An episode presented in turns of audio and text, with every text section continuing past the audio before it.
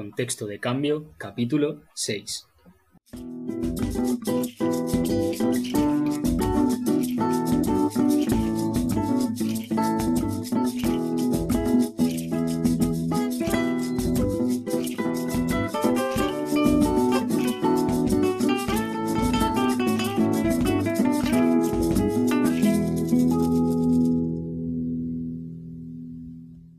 Bienvenidos a Contexto de Cambio, un podcast que nace con el objetivo de acercar la psicología contextual a todas las personas interesadas en conocer un poquito más sobre el comportamiento humano.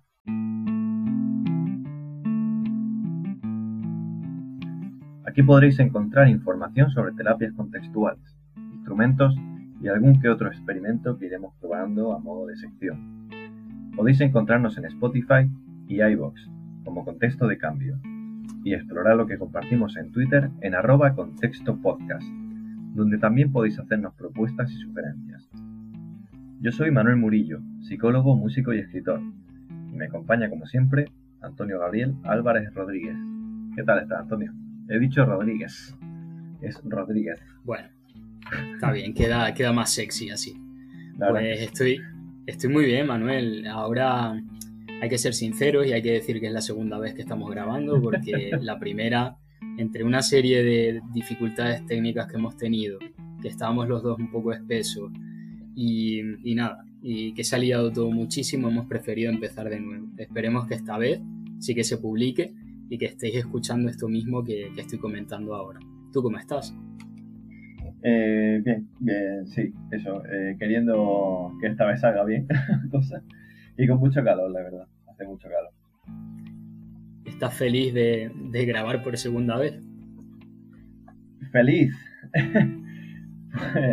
la verdad es que no. Y, eso ya nos mete de lleno en el tema. no estoy Además, eso nos mete en un tema de la felicidad como estado o la felicidad como, o sea, ¿se es feliz o se está feliz? ¿Qué diría Antonio? Oye, pues, se eso se está. yo, diría que, se está más bien. Eso es lo, es lo que yo defiendo, claro. Que la felicidad como bueno, como estado de ¿no? alegría y tal. Pero defender la felicidad como es que eh, se es feliz nos puede llevar a, al tema de hoy, que es la triste dictadura de la felicidad. ¿Y por qué? Pues porque el lenguaje el lenguaje en sí puede encadenarte a los, a los significados. Es lo que luego se intenta trabajar con la, la difusión en ACT, por ejemplo. Eh, porque, sí, claro, eh, son los, los marcos de relación que se crean y que, como tú dices, Antonio, que no se desaprenden. Exacto. No se desaprenden y y bueno, también eh, yo quería decir que le tengo muchas ganas a este tema, porque queramos o no, todos en la sociedad en la que vivimos, se puede ver incluso en las redes sociales, que podremos tocar un poco esa temática por ahí, pero el tema de ser feliz es algo que se nos impone, donde, vamos, donde haya una persona que pueda decir que no está feliz, hay gente esquivando la mirada de esa persona e intentando que sea menos incómoda por el hecho de, decir que no está feliz, de decir que no está bien. Mm. Eh, también se relaciona porque a nivel histórico, si te pones a pensar un poco así sin, sin meternos muy de lleno en el análisis histórico del concepto de felicidad, pero un poco lo que se perseguía con el sueño americano era eso, lo que te vendían que era triunfar y, y ser feliz en la vida. Y a nivel, no sé, a nivel, por ejemplo, musical, eh, yo escucho mucho rap, ¿vale? Y lo que te venden como triunfo es el dinero, mm, bueno, las mujeres, eh, mm, el disfrute a nivel de, playas, de fiestas, de cosas de este tipo, de estar con tu barco y, cosas de este tipo, pues más material. El concepto de felicidad, así como, como el de sufrimiento, ha ido evolucionando a lo largo del tiempo, obviamente pero, pero creo que podemos hacer un análisis social, un análisis, madre mía con las palabras, un análisis social que puede ser muy, muy interesante con respecto a esta temática, Manuel. Sí, incluso, incluso las frases que parecen más mm, con, que no van con mal sentido ni, ni, que te van a atrapar, como por ejemplo esta frase de no es feliz el que más tiene, sino el que menos necesita. Ahí hay una trampa ya, ¿no? Que es el utilizar el verbo ser ya te supone una, una trampa del lenguaje donde si tú estás triste, por lo que sea, te has separado de, de ese ser feliz. Y eso te pone como algo normal, porque hay que ser feliz. Y en este pues sentido, me gustaría comentar el, cuadrito que hemos compartido. Bueno, hoy no, eh, lo compartimos el lunes. Hoy, lo estamos, hoy el lunes porque estamos grabando el lunes, pero no nos escucharía hasta el viernes. Que es un cuadro de las relaciones de oposición y de, y de coordinación que llevan a esto entre sentirse bien y sufrir. Es un cuadro de, Wilson y Luciano en 2002. Y claro, eh, sentirse bien y sufrir están en un marco de oposición. Y luego, entre sentirse bien, pues está en coordinación, tanto con pensar en positivo, y eso a su vez está en coordinación con la salud mental. Eh, luego, en oposición, ¿qué tenemos? Con la enfermedad mental que a su vez está en coordinación con pensar en negativo y con el sufrimiento. Y luego toda esta serie de, de, de otras relaciones que conlleva. La enfermedad mental se relaciona con la anormalidad, con no poder vivir ni actuar bien, con no, no sentirte ni ser responsable de tus actos. Y eso te lleva a, a que te digan cosas como que es que tienes que ser feliz, es que si no eres feliz no se pueden hacer las cosas, o eh, sin amor no se puede vivir, o yo qué sé, estas frases de si no te quieres a ti mismo no puedes querer a nadie más, y movidas de este estilo, que son pequeñas dictaduras, como decíamos en el título, aunque nos vamos a centrar en la de la felicidad en sí, la triste dictadura de la felicidad. Claro, en realidad dictadura mm, es por el hecho de que casi se nos obliga a nivel social a ser felices, pero ser felices entendido como muy a, muy a corto plazo y en cosas que quizá no tenemos tanto control. Actualmente eh, tú le preguntas a cualquier persona qué, le gustaría de, de, la vida o qué espera de la vida y te dice pues ser feliz y le preguntas, vale, ¿y qué sería ser feliz para ti? Pues estar bien, y cuando sigues indagando ahí, pues te dicen, pues no estar mal, estar tranquilo, eh, pues no, sentir ansiedad, y ya va por ahí, ¿vale?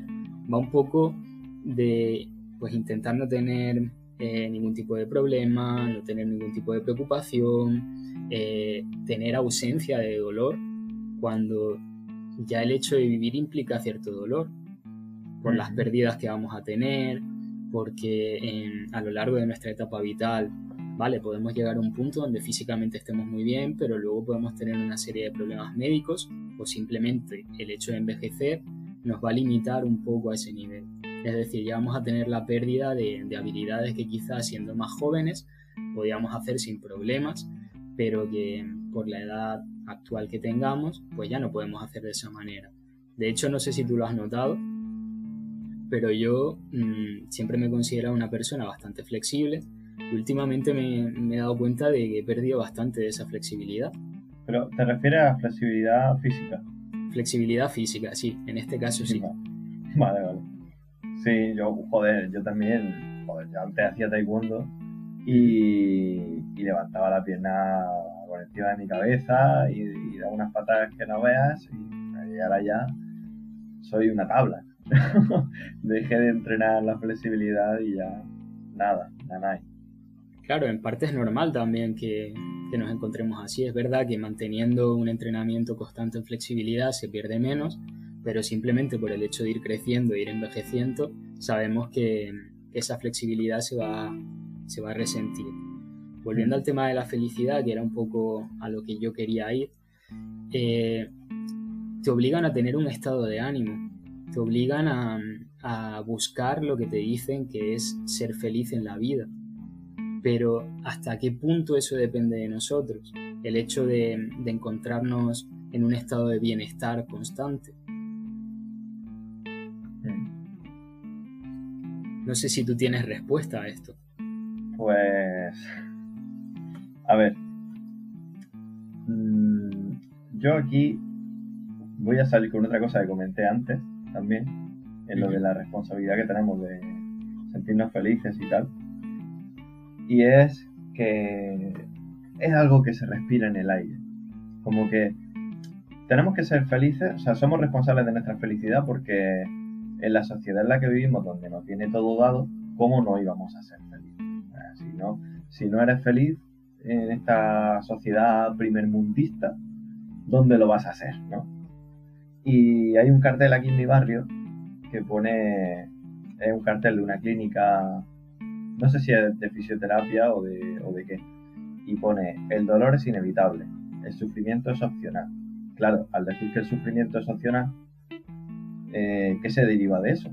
Que si yo sufro, estoy sufriendo porque quiero. O sea, estoy sufriendo porque quiero. Eh, esto con un texto, un pequeño texto de Steve Hates, que voy a, leeros para delicia de todos, que dice así. Cuando llegara a ser feliz tendría que ser algo relativamente fácil en un mundo lleno de comodidades y oportunidades que cada vez controla más y mejor el dolor físico y la enfermedad, ocurre que cada vez es más difícil ser feliz y más fácil ser infeliz. Algo falla en la lógica de querer ser feliz, como contrario al malestar en la vida. Algo falla en la lógica del planteamiento cultural más asumido sobre la salud mental. Exigir no sufrir o tener que sentirse bien para poder vivir no se ajusta a lo que la vida realmente ofrece, en tanto que el malestar psicológico es parte consustancial de la vida. Y acogerse a la búsqueda de la evitación del sufrimiento como el único objetivo en la vida es una elección restrictiva que puede resultar destructiva. Y con esto voy a recuperar algo que estabas diciendo tú, Antonio, justo antes de hacerme esta pregunta, que es lo de cuando lo que se persigue en la vida es ser feliz. Ese es el, objetivo y que hay que indagar más y tal. Y, y, yéndonos a cuando se aclaran los valores de la persona, los, valores vitales a los que va a ir dirigiendo sus metas, puede ocurrir que la persona plantee como valor vital mm, el ser feliz o el estar tranquilo. Yo, yo solo quiero estar tranquilo. a mí que no me molesten. Yo soy feliz y si estoy tranquilo, eh, tengo mi casa, mi familia y ya está. Pero claro, la tranquilidad, la tranquilidad irremediablemente va a entrar en choque con, con tus otros valores, con el proceso de, de seguir tus otros valores. Por ejemplo, pongamos que, que, uno de ellos tiene que ver con tus metas profesionales, ¿no? Entonces, en la consecución de esas metas profesionales, va a tener que pasar por, por ejemplo, presentar currículum, enfrentarte a entrevistas de trabajo, enfrentarte a rechazo. Y todo eso va a traer consigo eh, ansiedad, preocupación, eh, ira, tristeza cuando te rechacen, sufrimiento cuando te hayan rechazado seis o siete veces y empieces a replantearte las cosas. Mm, entonces, no, se puede tener como, como, un valor vital ser feliz o, o estar tranquilo, porque es imposible. Eh, y, e, y, tú antes, Antonio, habías dado una, una, definición de sufrimiento, que estamos aquí hablando de sufrimiento y no lo hemos definido, que estaba muy bien. Y no sé si la quieres, si la quieres reflotar ahora que estamos grabando otra vez. Sí, es verdad que en la primera grabación había comentado una, una definición que hacen de sufrimiento en el libro de Terapia de Aceptación y Compromiso de Kelly Wilson y, Carmen Luciano. Aquí eh, lo que viene a decir la definición es que básicamente el sufrimiento está reservado a, las personas que son verbales, es decir, que ya tienen el lenguaje incorporado en, en sus vidas. Y bueno, como se ha podido notar, también estaba haciendo tiempo mientras llegaba a esa definición, que ahora sí que paso a leer para, ser más fiel a las palabras de cómo lo define este libro. Y dice así, el sufrimiento eh, sería como ese sentido de volver sobre las penalidades de la vida tal y como uno las vive y o poner en el presente un sufrimiento futuro. Esta es la definición que viene aquí. Es decir, sería ese hecho de un acontecimiento pasado hacerlo presente por medio del lenguaje o alguna preocupación o miedo futuro también hacerlo presente por medio del lenguaje, porque siempre sufrimos en el presente. Más allá de que recordemos cosas del pasado que, nos hayan producido dolor o nos planteemos estos miedos futuros. ¿Y tú qué pues dirías sobre la responsabilidad de, ser feliz o de sufrir o no sufrir? Pues, de hecho, eh, hay algo que es una, frase que sale en uno de los artículos en el que nos vamos a basar a lo largo de, este capítulo, que es de Marino Pérez Álvarez, donde hace una, una crítica, en mi opinión, bastante acertada al movimiento de la psicología positiva. Se llama la psicología positiva magia simpática, que es el primero de tres artículos donde tienen pues, un intercambio entre puntos de vista el doctor Marino Pérez Álvarez y Carmelo Vázquez, que, es un representante del movimiento de la psicología positiva en cuanto a los problemas y beneficios que puede traer esta nueva, bueno, nueva entre comillas, ya lo veremos, eh, enfoque o manera de ver mm, los problemas y el cambio psicológico. Lo que viene a decir Marino Pérez es que no hay nada malo en que nosotros queramos cambiar nuestra vida mejor. De hecho, somos responsables de nuestras acciones de cómo nosotros reaccionamos a muchas de las situaciones o circunstancias en las que llegamos a estar en nuestra vida. Sin embargo, el hecho de tener que ser feliz como un estado emocional, el aspirar todo el tiempo a ser feliz, puede ser más bien una tiranía, más, más que un regalo como se puede vender en, en las redes sociales o, o, a nivel social. No sé si tú opinas lo mismo. Sí, opino que hay que, como se dice, dejar espacio para, para las emociones desagradables, por decirlo así, para la tristeza, la preocupación, eh, el sufrimiento. Porque, porque no se pueden evitar, es que no se pueden evitar y van a estar ahí y bueno, a veces pasarán, otras veces tardarán más en pasarse, pero pasan igual que pasa el sentimiento de felicidad, porque son estados que, que dependen del contexto en el que estamos y vamos a ver, si a ti ahora mismo te dicen que has ganado la lotería, ¿cómo te vas a sentir? Pues probablemente primero no me lo crea, pero que luego me sentiría bastante emocionado, vaya. Claro, y, si te dicen ahora mismo que se te ha muerto un familiar, ¿cómo te vas a sentir? Pues bastante triste. O sea, son... claro. ¿Y, ¿y alguna de esas dos cosas dependía de ti? No, claro que no. Ha sido como una emoción que, ha sido el reflejo de la circunstancia eh, en la que yo me podía encontrar. Mm, es verdad que eso no lo podemos controlar y de hecho, imagínate tú que en el segundo caso que, has comentado, tú te esfuerzas a intentar sentirte bien, a ver la cara positiva, a no sufrir en cuanto a la muerte de un familiar. Yo creo que eso sería lo problemático en sí, no tanto el, el buscar sacarle un lado positivo, el sacarle eh, algo beneficioso esa muerte. Hmm. Sí, es lo que digo de permitirse a uno mismo estar triste. Eso mm, te va a, a la larga beneficiar mucho más que esforzarte en decirte no tengo que estar triste porque esa persona sé que ahora está en un lugar mejor o, eh, o no sé, o ya estaba muy mal y, ha sido mejor que pasara esto, ¿no? Estoy diciendo típicas cosas que sí, que están bien que se digan y se pueden decir, evidentemente, pero, pero sin, sin pretender tú dejar de estar triste o dejar de contactar con esa pérdida a lo mejor. Porque no se trata de eso. Eh, en ese sentido, yo diría que no se trata de no tener sufrimiento, sino de ser más tú ser más que el sufrimiento.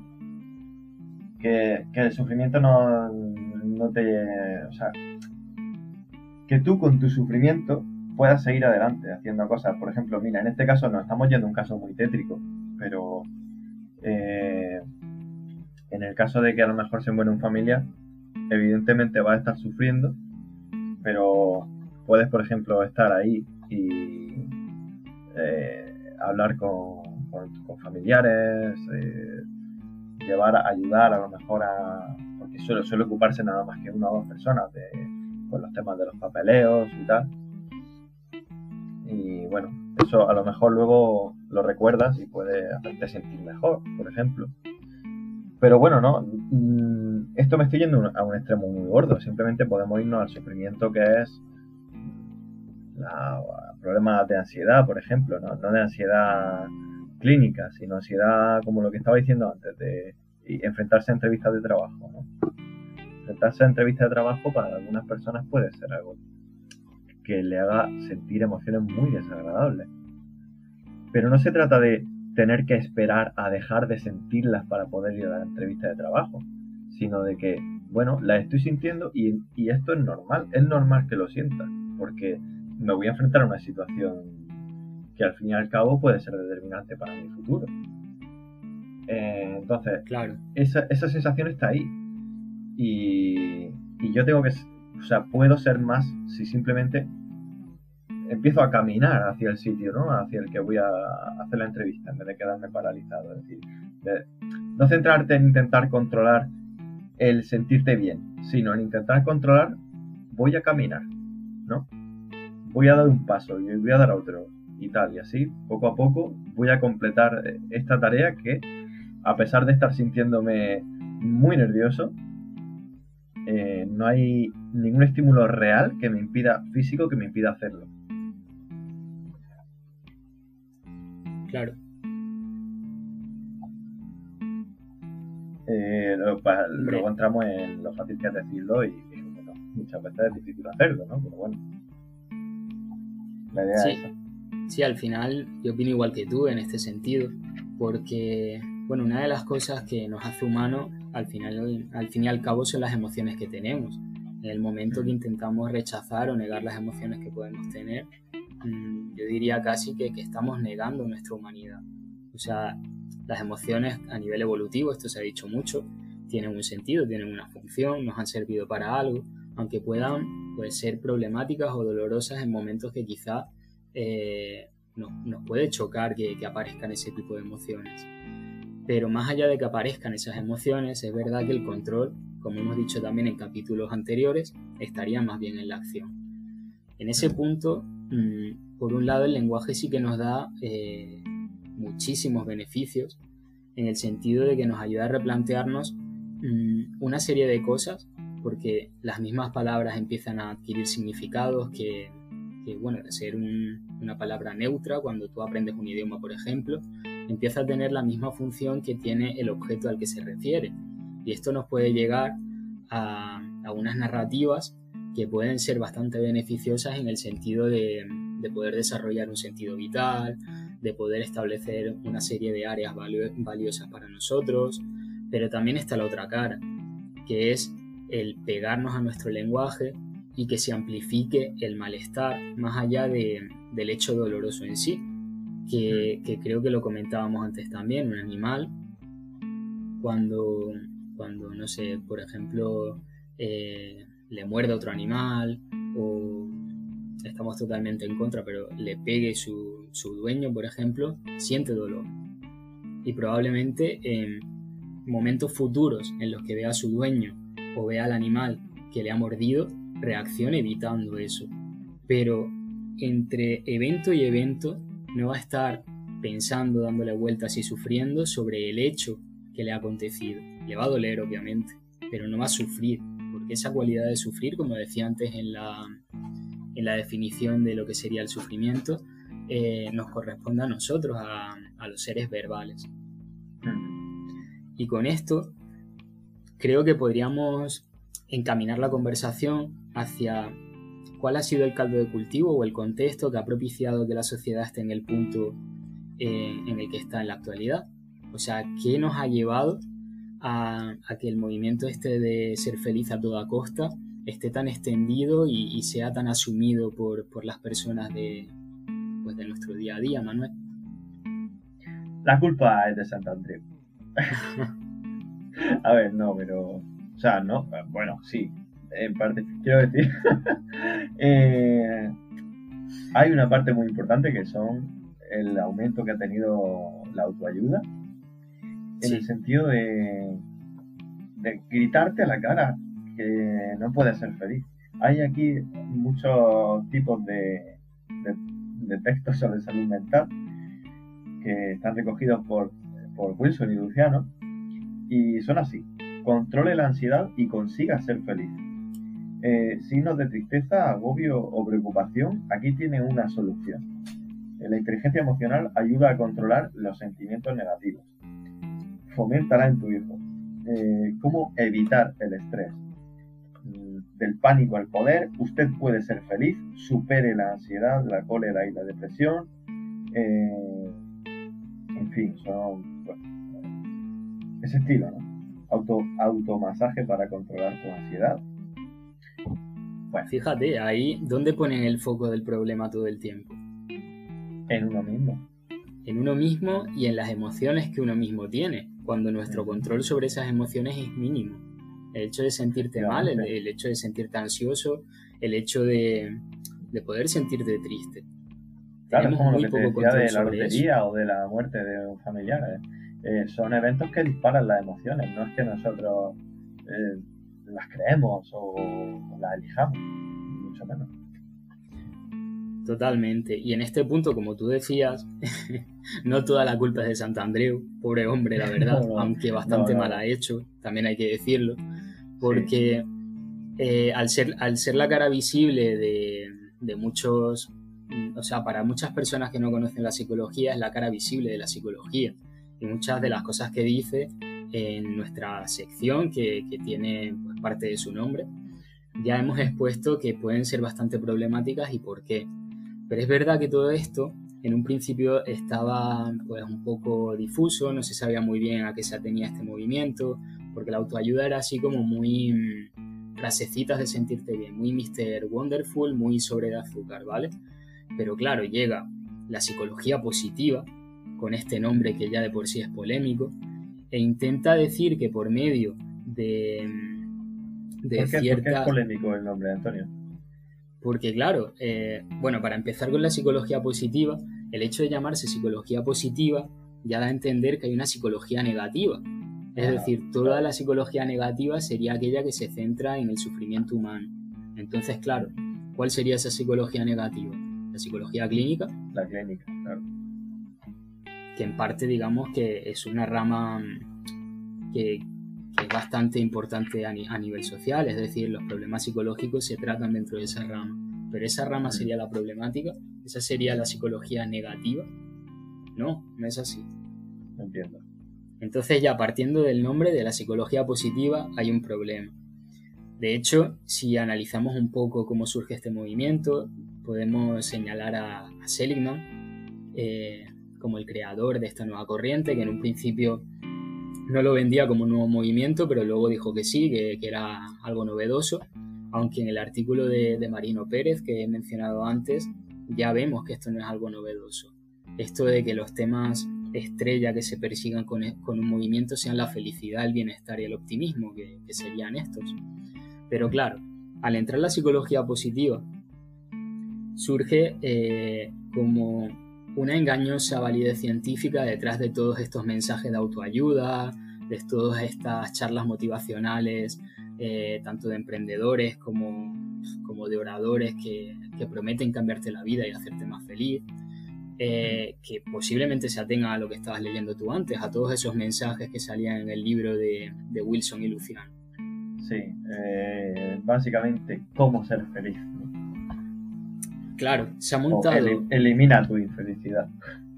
Se ha montado sobre esta falsa base de evidencia una industria súper grande de, felicidad. Las tazas de Mr. Wonderful, las charlas de cómo ser feliz en tres días. Que de hecho hay algo curioso que no recuerdo ahora mismo el estudio, si lo encuentro también lo pondremos en las notas del programa, pero decía que la gente que acude a, este tipo de, conferencias o charlas sobre cómo ser feliz o cómo ser más feliz, no acude solo a una.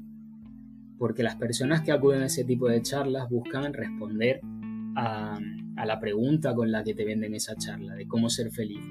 Pero después de una vuelta, normalmente inspirada en, una historia motivadora que te cuenta la persona que da esa charla, después de dar una vuelta y señalarte a ti como único responsable de la felicidad, no te da ninguna fórmula eh, que no esté, o sea, ninguna fórmula que tenga condimento como tal para lograr eso que promete. Entonces, en estos estudios se veían como las personas no acudían solo a una charla, sino acudían a varias charlas buscando como ese santo grial, como a ver quién me da esta fórmula para yo ser final, finalmente feliz en mi vida.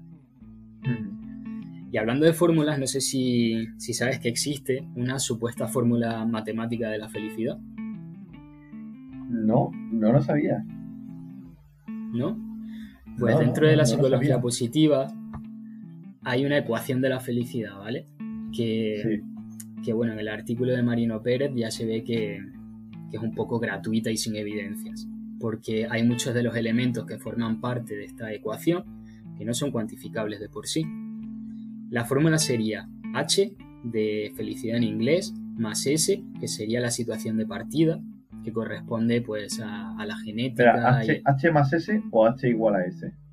Claro, H sería igual a S, que es la situación de partida, que ya te dicen que, viene de, tu genética, que es un 50% de tu genética, más C, que son las circunstancias de la vida, ¿vale? Más em, actividad deliberada, que sería la A. Es decir, la felicidad sería la suma de esos tres factores, tu genética, tus circunstancias de la vida y tu actividad deliberada. Y claro, y quedaría ahí un margen de un 30%, que sería lo que tú podrías modificar con, este tipo de cursos o, este tipo de charlas, que es lo que te venden ellos, que digamos que está ah, que te, que te dejan un 30% por la cara, ¿no? Porque sí, y te... ah, qué, ah, qué listo. Pero creo que no hemos dicho los porcentajes, creo que solo hemos dicho el porcentaje de la genética, que era 50, pero no hemos dicho lo otro. Sí, sería 50, 10 y 10. Hmm, circunstancias de la vida, 10%, madre mía, tío. 10% nada más. Y luego actividad deliberada, 10%. Claro. Y luego habría ahí un porcentaje que te correspondería a ti para ser feliz. Entonces, claro, dentro de esa fórmula, utilizando una serie de variables que, ya te digo, que te pones a analizarlo y es que no se puede cuantificar eh, muchas de las cosas que dice, porque claro, eh, entre las cosas de actividad deliberada, creo que era, eh, cuantificaban el número de pensamientos positivos que podías tener, pero ¿cómo los cuantificas? Claro. O sea, ¿qué unidad de medida tomas tú para eso? Desde luego. Es que ya de partida es problemático lo de pensamientos positivos. ¿no? Claro. El positivo, como las emociones positivas y negativas, en vez de agradables y desagradables. Cosas que es que no son no es objetivo que algo sea positivo o negativo, depende tanto de, tantas cosas. Claro, al final es que nos mm, genera muchos problemas. Es verdad que esta fórmula lo que busca es darle como un carácter de mayor evidencia a este movimiento, pero te pones a analizar cada uno de los elementos que la compone y vamos, es totalmente gratuita. Pues no lo, no lo conocía, la verdad, la fórmula esta. Me, ha parecido muy curioso. Curioso en el sentido de, de, que me asombra que exista, ¿sabes? No curioso en el sentido de, ah, pues voy a aplicarlo. Oye, y estoy viendo aquí, Antonio, en el gruñón, o sea, en el gruñón, en el guion. Sí. Ojo a los actos fallidos freudianos, ¿eh? en el guion ha puesto aquí Padre Gruñón Seligman. ¿A qué te refieres, compadre Gruñón Seligman? Háblanos de por qué puesto eso. Vale, pues bueno, primero es ser una nota que, son pues, palabras clave que yo me apunto para saber un poco cómo surge el nacimiento de la psicología positiva. Dentro del movimiento de la psicología positiva, el propio Seligman dice que tiene como, como un evento con su hija de 5 años, creo que tenía en ese momento, que es muy esclarecedor para él. Que es como que en un momento dado él está mm, con su hija y ella le suelta eso, de que como que siempre está enfadado o que es muy gruñón o algo así.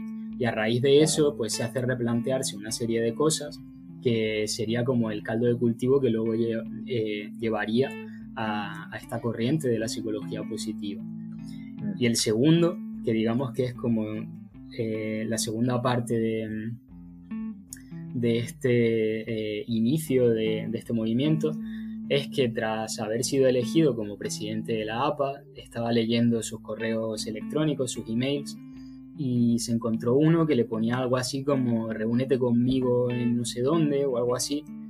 Y, y básicamente no sabía de quién era, pero luego como que fue un anónimo que al ser presidente de la APA se había interesado por una serie de artículos de, de este como movimiento que estaba en marcha de la psicología positiva y creo que donó a la causa un millón y medio de dólares. Entonces, a partir de ahí, como que ya se pudo llevar más en serio esto de la psicología positiva, pero que ya nació como un anónimo financiando el movimiento. Qué cosa. Hay muchas movidas detrás de. Claro. claro, hay intereses. Comentábamos el otro día del DSM y todo eso, madre Hay intereses detrás que habría que analizar, no vamos a ser nosotros porque al menos yo mm, no sé hasta dónde llega eh, bueno, quiero recomendar que Marino Pérez sí que tiene dos artículos, eh, que los había dicho ya antes también, eh, donde tiene un intercambio con Carmelo Vázquez. Pero también hay un libro que, creo que puede ser bastante enriquecedor, que es de Edgar Cabanas, que creo que se llama Happycracia.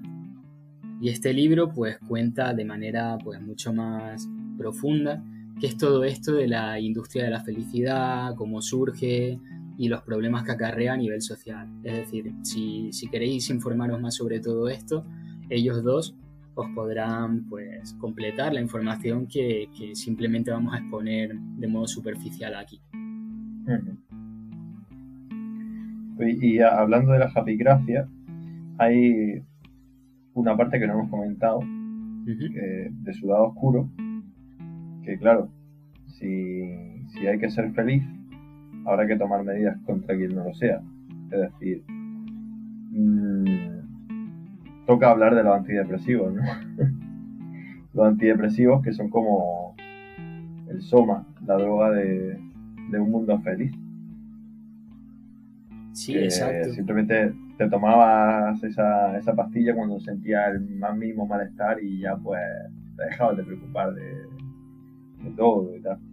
Y, tú fíjate, en depresión ahora mismo te la puedes tratar sin ir al psicólogo, tratar entre comillas, es decir, va al médico de cabecera, te, evalúa, no sé, supongo que cada uno lo de forma diferente, y te pueden recetar ellos directamente la antidepresiva y ya está. Y, ya empieza a ir a la farmacia a adquirir tus antidepresivos y a tomártelo porque, porque no puedes estar, eh, estar triste. Y esto me recuerda a un caso que conozco eh, hace poco, evidentemente no voy a decir ni de qué lo conozco ni, ni dónde está ni nadie, pero digamos que es una persona que el confinamiento, que para quien nos esté escuchando dentro de, a lo mejor este capítulo lo esté escuchando dentro de bastantes meses. Este capítulo a día de hoy lo estamos grabando en el día de la nueva normalidad, el 22 de julio. Eh, esta persona, fíjate Antonio, ¿eh? lo que te voy a contar. Se supone que es lo que a me han contado. Se supone que desarrolló una depresión durante la cuarentena, que estuvo aislada en su casa. Entonces, ¿la solución cuál ha sido? Mm, ahora que ha terminado la cuarentena y puede empezar a trabajar y volver a hacer su vida normal, como, fue el médico porque se sentía triste y tenía depresión, le han dado la baja para que no vuelva al trabajo y entonces se va a quedar en su casa otra vez y además con antidepresivos. O sea, va a seguir en la misma situación que eh, en su casa sin salir. Claro, pues fíjate como ya le está limitando la vida a esta persona. Es verdad que ya habíamos comentado antes lo, que se ha puesto de moda ahora, que se han hecho bastantes podcasts ya sobre esto, que es el, el ya tan mencionado síndrome de la cabaña. Es decir, que una vez nos hemos acostumbrado a, vivir en casa sin salir, eh, sin tener la presión de que al día siguiente hay que acudir al trabajo hay que hacer una serie de cosas, porque tenía que ser así por la situación. Eh, luego el volver pues a, situaciones que nos pueden generar cierto malestar, porque claro, el síndrome de la cabaña te lo venden así, pero por otro lado no te dicen que los que ven, los que sufren más o, sienten mayor aversión a la hora de volver a, los contextos a, los que previamente estaban expuestos, son estas personas que a lo mejor tienen un trabajo eh, que, no les gusta, que les presiona demasiado, que, básicamente se sienten explotados en este tipo de contextos. Y en este punto el problema es el foco del problema. Si nosotros entendemos el sufrimiento a nivel interno de como, como lo problemático, que el sentirse mal es lo problemático en estas situaciones, el cambio va a ir dirigido ahí. Y el cambio va a ser con ese soma que mencionabas de un mundo feliz. De hecho, en el propio libro te lo, vamos, te lo puedes ver. Es decir, acude y se empieza a plantear cosas uno de los personajes y lo único que le recetan es más soma, más soma, más soma. Toma más soma, sube la dosis de soma. Y en este caso podría ser así. Te puedes sentir mal por las circunstancias de tu vida, que si te recetan y te suben la medicación, pues vale, te vas a poder sentir un poco mejor a nivel emocional, pero tu vida va a seguir en el mismo punto. Y aparte de eso, te vas a sentir culpable por no sentirte bien. Que esa es otra que no hemos mencionado esa Es, claro, claro, esa es otra. Que es uno de los principales problemas que tienen eh, las comunidades que fomentan esto de que lo normal es sentirse bien, que hay que sentirse bien, que tenemos todas las facilidades para sentirnos bien. Porque en el capítulo anterior hemos hablado de, diferencias culturales, pero en, este no.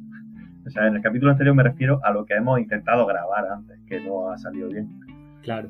Eh, claro, estuvimos hablando de, de a lo mejor eh, que el sufrimiento no es lo mismo en circunstancias donde no tienes asegurada la comida o, o no tienes asegurado el techo o no tiene asegurado el acceso a medicación. Entonces, eh, ese tipo de sufrimiento está, entre comillas, entre comillas, más justificado. muchas comillas aquí, ¿eh? he puesto, pero que se entiende lo que quiero decir. Porque una vez que tengas acceso a eso, pues de momento desaparece un poco esa preocupación.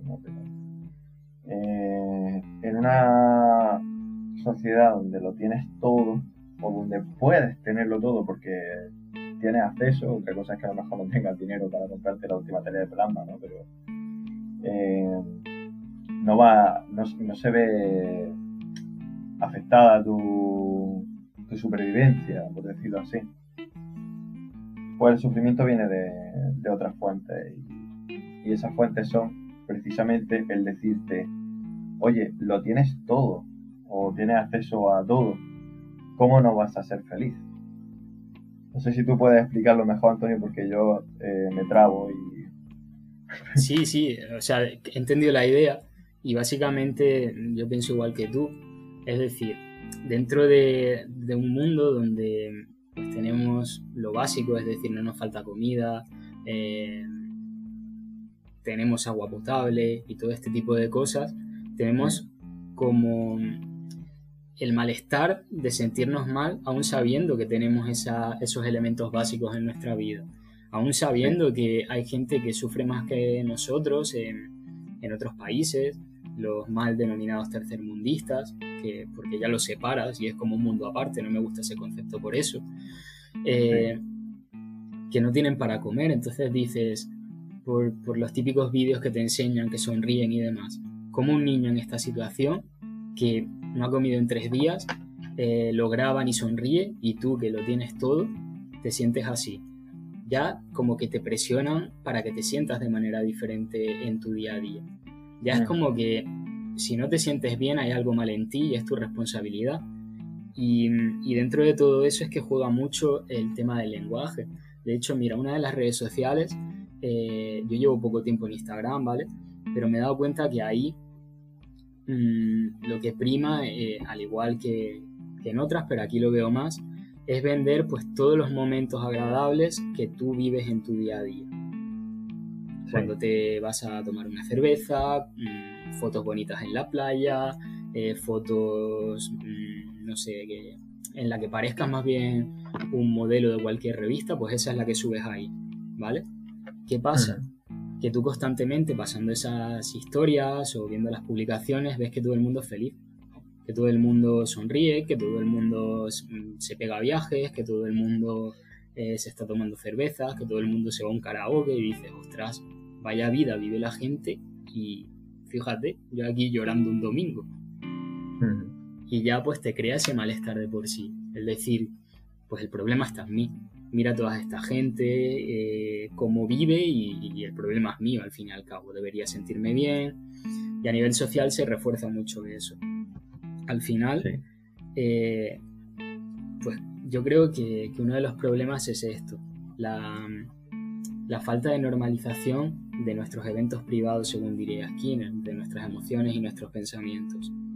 Por ejemplo, no sé si te ha pasado a ti, yo me he dado cuenta de que tengo bastante tolerancia al, aburrimiento esta, esta cuarentena. O sea, ha habido momentos que pues, he podido sentirme aburrido, pero por lo general lo toleraba bien. Me ponía a hacer cosas que, que me llenaban o me aportaban y lo llevaba bien. Sin mm. embargo, muchísima gente se ha dado cuenta de que es incapaz de tolerar el aburrimiento.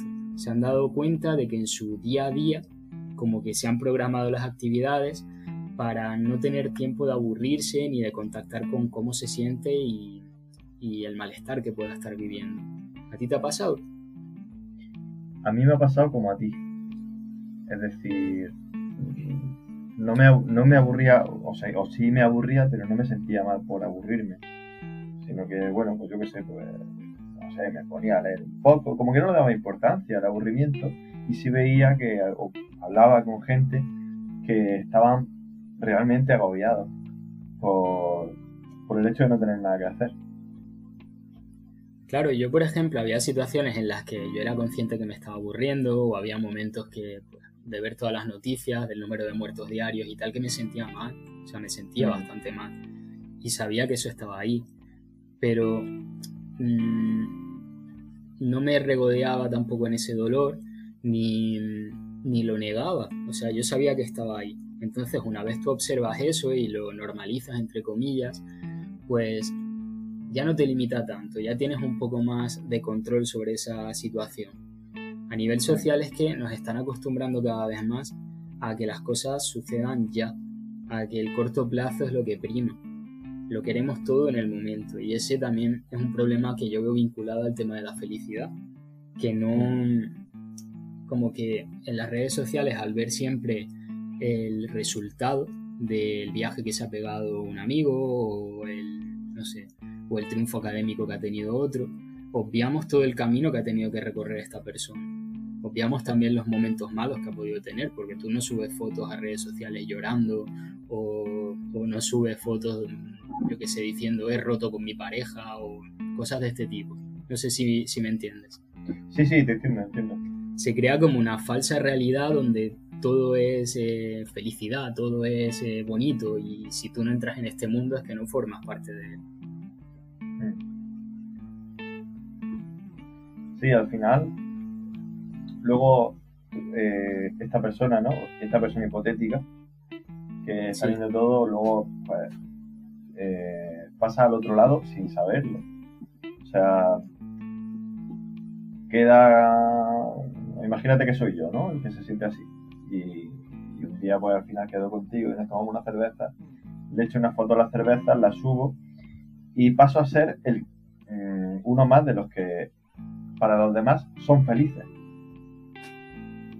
en el sentido de que es lo que están mostrando y luego a lo mejor los demás, ¿no? que yo había interpretado como que eran felices, son ahora los que están viendo mi historia y en ese momento pues están aburridos, no tienen nada que hacer o, están pasando un mal momento y, ahí se han intercambiado los roles sin darnos cuenta de que, de que se han intercambiado. Sí, totalmente, juega un poco así. Y de hecho, la idea problemática aquí es que te transmiten que si no eres feliz, porque tú no quieres, porque hay gente que es feliz. en ese punto eh, creo que puede ser también, o sea, que puede aportar mucho a la temática de hoy, un fragmento que también podéis encontrar en el primer artículo de Marino Pérez que he mencionado antes, que es una, una declaración de Bárbara Ehrenreich, que es una política, creo que de Estados Unidos, que, que fue una paciente de cáncer. Y, y, se vio bastante afectada por todo este movimiento de, de positividad que, que, bueno, que hay en nuestra sociedad. Y ella decía, lejos de dar un sustento emocional, se cobra un tributo terrible, esto de la positividad. Primero, porque requiere que se nieguen una serie de sentimientos tan comprensibles como la ira y el miedo, que deben quedar enterrados bajo una capa cosmética de alegría. Esto les viene muy bien a los profesionales sanitarios e incluso a los amigos del afectado, que sin duda preferirán las bromas a las quejas, pero al que sufre no le resulta tan cómodo. Además, hay que esforzarse mucho para mantener este tono vital tan animado que los demás esperan, y es un esfuerzo que no puede estar contribuyendo a la prolongación de la vida. Esto también ella lo dice, es un fragmento que transmite mucho, porque se ha dicho eh, en una falsa causalidad o en un argumento un poco tautológico eh, que el bienestar produce salud, cuando posiblemente sea al revés, es decir, que el tener salud física produzca bienestar. Aquí te están haciendo incluso responsable, a lo mejor no de manera directa, de que tú puedas tener una enfermedad física como es el cáncer, por no sentirte bien. Siéntete bien, sé feliz y así te curarás el cáncer. Es un poco el mensaje que hay detrás que, es terrible. No sé si tú lo ves así también. Sí, sí, se puede interpretar así, desde luego. Con, esto, con esta red que poníamos de marcos de, de oposición y de coordinación, al final eso te, termina eh, haciendo que te empapes de mensajes que, bueno, nadie te ha dicho literalmente, pero es como que están ahí. Y ese es uno de ellos, al final. Claro, y bueno, lo peor de todo esto, que en los estudios de replicación de los trabajos de Seligman y demás, cuando han intentado eh, comprobar la evidencia empírica de las intervenciones que tienen de base la psicología positiva, pues mm. se han dado cuenta de que los tratamientos que dicen que funcionan con, con la ansiedad o la depresión y que aumentan la felicidad son indiferenciables del placebo. Es decir, si son indiferenciables del placebo, ¿qué aporta el tipo de tratamiento que vende la psicología positiva? Pues literalmente nada. O sea, entramos ya en terreno homeopático. Claro, o sea, no aporta nada y lo que aporta eh, es problemático. Es contraproducente a veces, sí, claro. De, hecho, Marino Pérez mm, lo describe como lo bueno no es nuevo y lo nuevo no es bueno, en el sentido de que, vale, el énfasis y el poner el foco también en la salud, porque muchas veces en psicología nos centramos en la patología, esto es verdad, de hablar de los problemas psicológicos, de cómo tratar los problemas psicológicos, y a veces nos mm. olvidamos de, promover y divulgar eh, pues determinados factores o, determinadas pautas que repercutan en la salud psicológica. Muchas veces es verdad que nos centramos en, como en esa cara de la psicología, en la cara del tratamiento más que en el de la prevención, que también forma parte de nuestro área.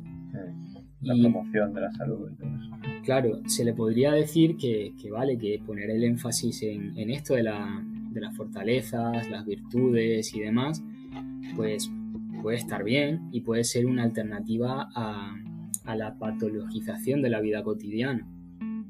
Vale, por ahí sí, pero es que al fin y al cabo, si intentaban lograr eso de desvincularse del modelo médico de, dentro de la psicología, no lo han logrado. Al final es como, un complemento cosmético, dicen en este artículo.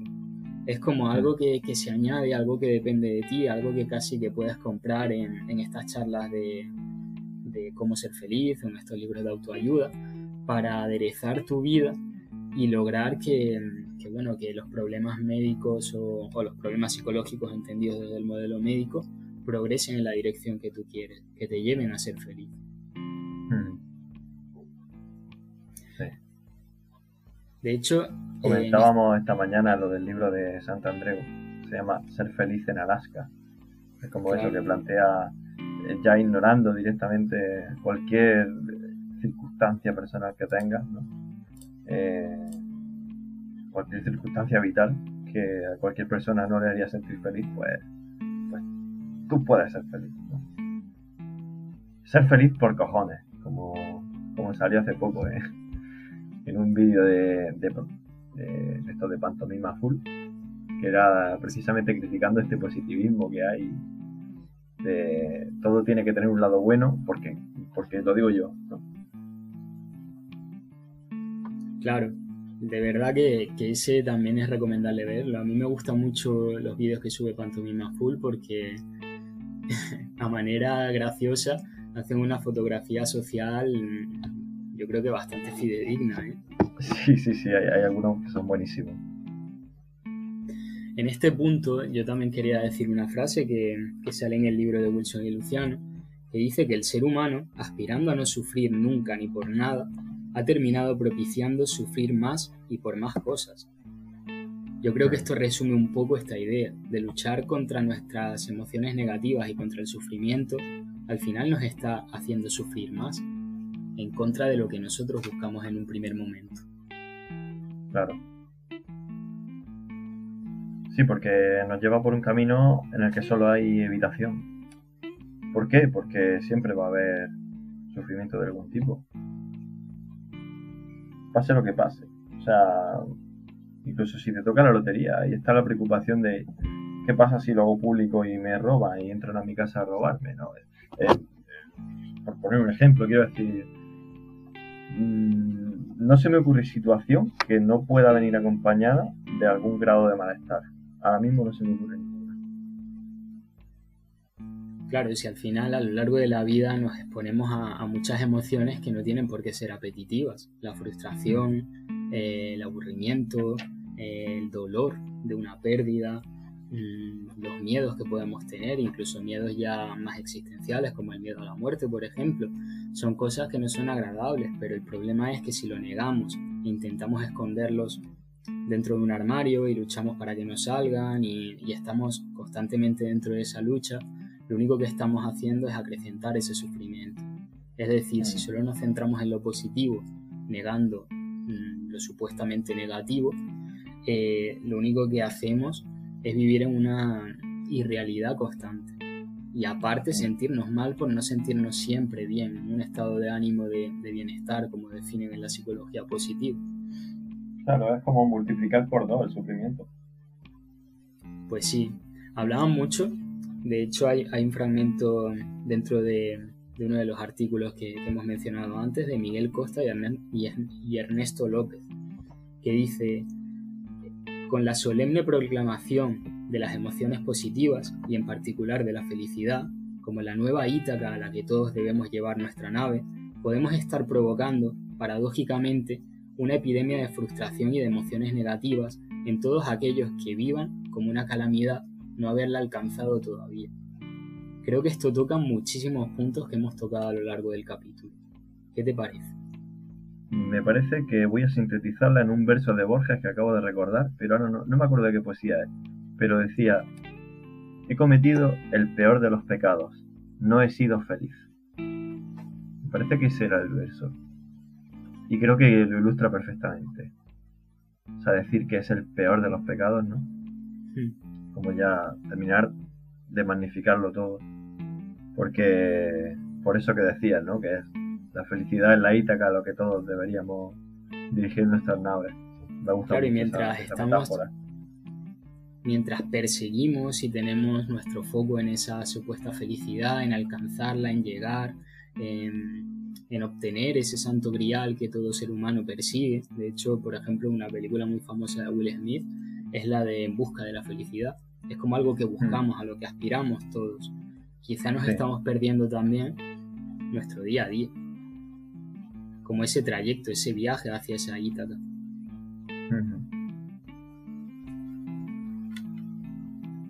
Pues sí, tío. Y eh, esto último que has dicho me, me ha recordado un libro que he leído recientemente. Lo voy a recomendar. No voy a decir ni de qué va porque es cortito, pero lo recomiendo y hay algo de este tema en él que se llama El desierto de los tártaros, de Dino Buzzati. Está, está muy, muy, muy bien. Y eso va de una persona que, que está esperando ¿no? que, llegue, que llegue algo. Y eso le conduce a ir progresivamente perdiéndolo todo. Vale, muy bien, pues ya tenemos una recomendación también por parte de Manuel de, de un libro. O sea, yo creo que está guay también porque estamos consiguiendo que las notas del programa pues haya múltiples referencias según eh, lo que busque el usuario o el oyente que, nos escuche. Así que creo que aporta mucho también esto que dices, Manuel. Estupendo. Pues eh, no sé si quieres añadir algo más al tema o pasamos ya a la sección de a la sección de Santo Andreu. Sí, yo querría añadir bueno, no, vamos a pasar a la sección de Santandreu porque luego tenemos otra cosa también pensada, ¿vale? Eh, vale, pues como sabéis, en esta sección, la sección de, la frase de Santandreu, decimos una frase y tenéis que adivinar si es de su autoría o no. La frase anterior, eh, ¿quieres decirla tú, Antonio? Del capítulo anterior. Sí, la digo yo. La, la que habíamos dicho en el capítulo anterior era, Ponle alegría a tu vida. Es inevitable los tropiezos que te pone la vida, pero recuerda tener siempre una sonrisa en la cara. Es la medicina más eficaz que hay. Hay muchas cosas aquí. ¿eh? Uf, es la medicina más eficaz que hay, ¿no? La sonrisa en la cara, que es la medicina.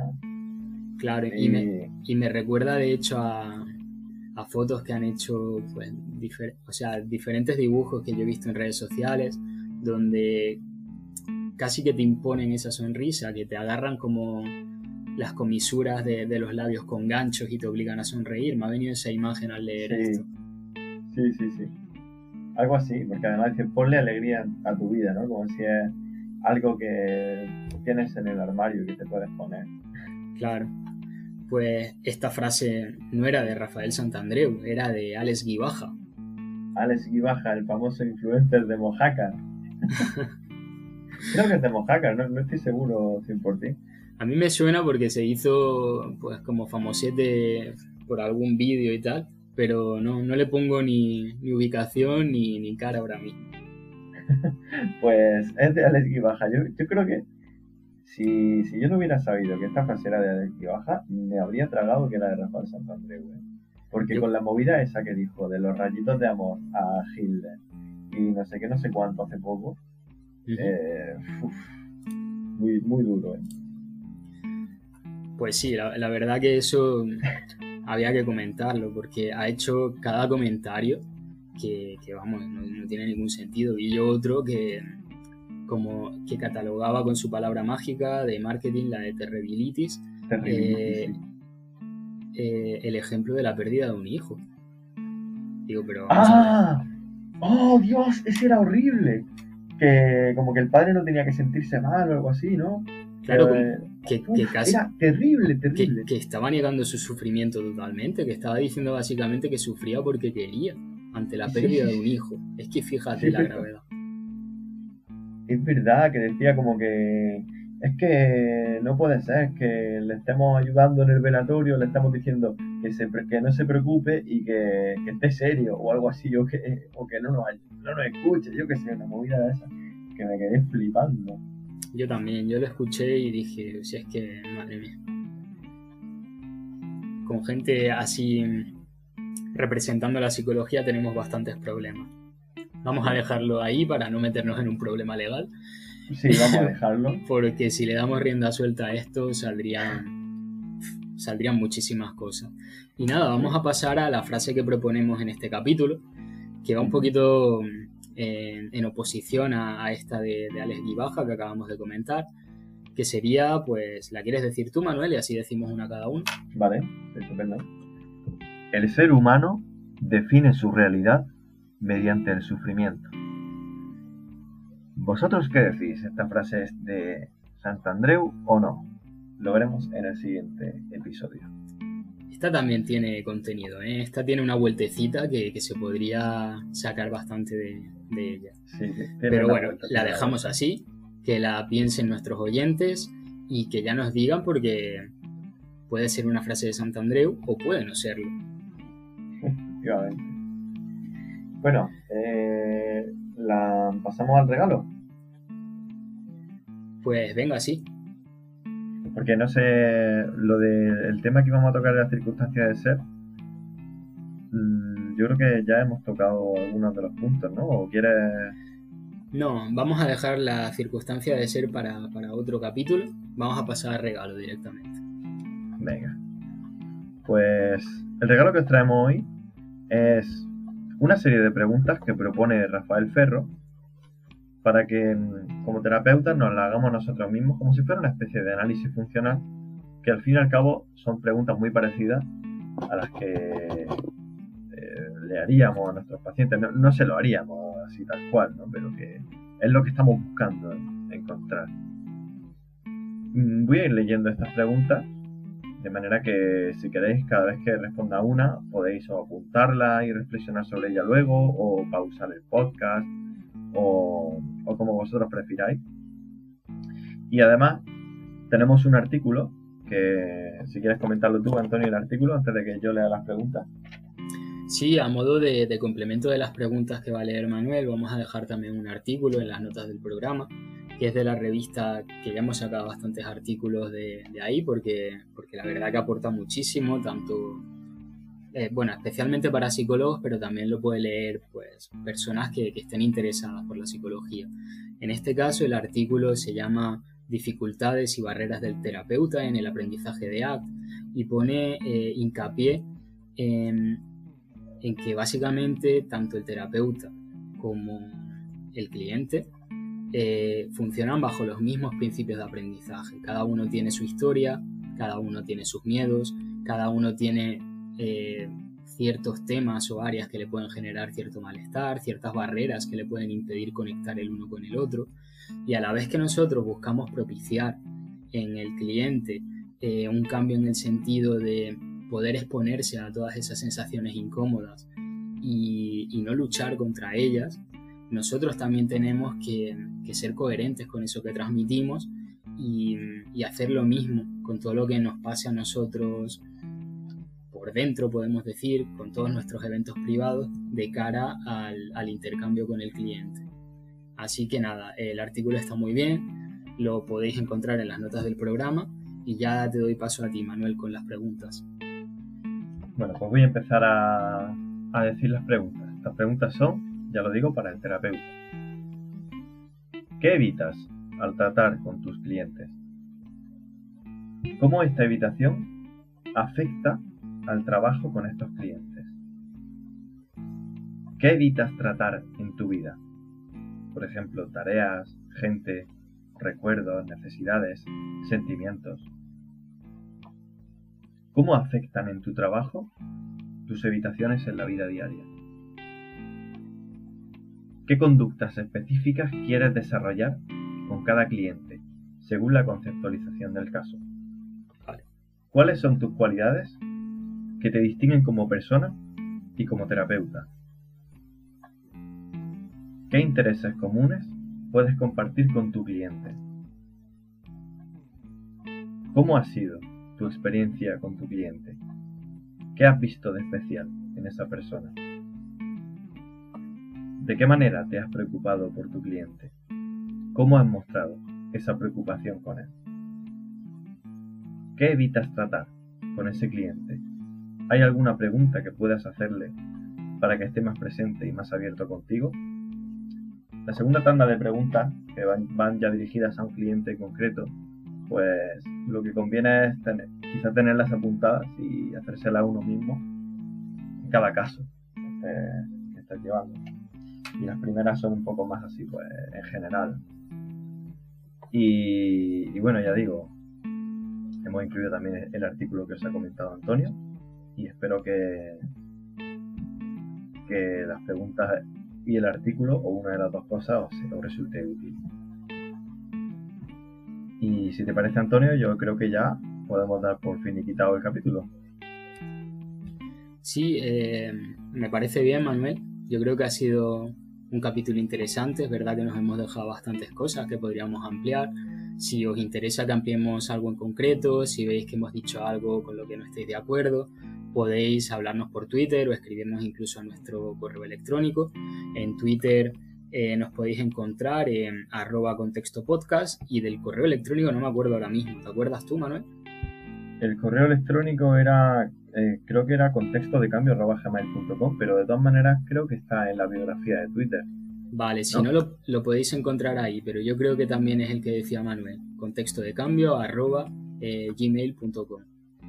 Y, y con eso, pues simplemente a modo de resumen, que queremos decir que vale, que el sentirse mal, o sea, que sentirse mal no está mal, de hecho es algo totalmente natural en el ser humano. A modo de conclusión, nosotros lo que hemos buscado con este capítulo sería el normalizar todas las emociones que podamos tener, todos esos pensamientos que puedan ser un poco más incómodos, todos esos estados internos que, que se castigan tanto a nivel social por esta dictadura de, la felicidad. Podéis estar abiertos a estar mal. Es verdad que habrán etapas donde haya más, mayor bienestar, habrán etapas en vuestra vida que lo sentiréis peor, pero que no depende tanto de vosotros el cómo os sintáis, depende de vosotros lo que podéis hacer eh, dentro también de las limitaciones del contexto en, el que os movéis. Pero depende de vosotros la acción, no depende tanto lo que podáis sentir o pensar en un momento dado. No sé si tú quieras completar esto, Manuel. Mm, yo, aparte de suscribir tus palabras, no añadiría nada más, la verdad. Me parece que lo has sintetizado a la perfección. Vale, perfecto. Lo que sí voy es a lanzar una pregunta bomba. Chan, chan, chan. La creatividad. ¿Se nace siendo creativo? ¿O uno puede aprender a ser creativo o desarrollarlo con el tiempo? La creatividad. ¿Qué diríais? Pues eh, esto es lo que vamos a tratar en el siguiente capítulo del podcast. Vale, genial. Yo tengo ganas de darle a este tema. Estupendo, estupendo. bueno, pues si te parece ya nos despedimos, ¿no? Sí, me parece bien. Bueno, pues entonces ya estamos, nos hemos puesto de acuerdo y por tanto ya damos por terminado el capítulo de hoy. Así que gracias Antonio por estar ahí y gracias a todos los que nos, nos habéis escuchado un día más. Y si os ha gustado, pues como siempre, os agradeceríamos que le deis like en Spotify y en iVoox, que os suscribáis. Y de nuevo agradecer a, la gente que ya nos ha, nos ha dado feedback por Twitter y a los que nos, nos habéis escuchado con anterioridad. Y, nada, que sepáis que cada dos semanas estamos publicando estos capítulos. En principio hemos planteado que vamos a hacer una, una primera temporada de ocho episodios. Este sería el sexto episodio ya. Así que a partir de este quedarían dos más hasta el final, hasta el cierre de la primera temporada. Y luego pues haremos un paroncito, pero en el que estaremos igualmente activos en las redes sociales. Y, y hablando de las redes sociales, recordarlas una vez más. Somos arroba contexto podcast en Twitter. De momento no estamos en ninguna otra, pero nos lo estamos planteando y allí podéis proponernos toda clase de temáticas, preguntas, material para nuestras secciones, lo que queráis. Y como siempre digo yo, también podéis insultarnos. siempre lo digo, pero todavía no nos han insultado. Al final me, llamarán pesado, por decirlo tanto. y bueno, habré conseguido mi objetivo. Y bueno, eh, por mi parte no tengo nada más que decir. Nos vemos en el siguiente episodio.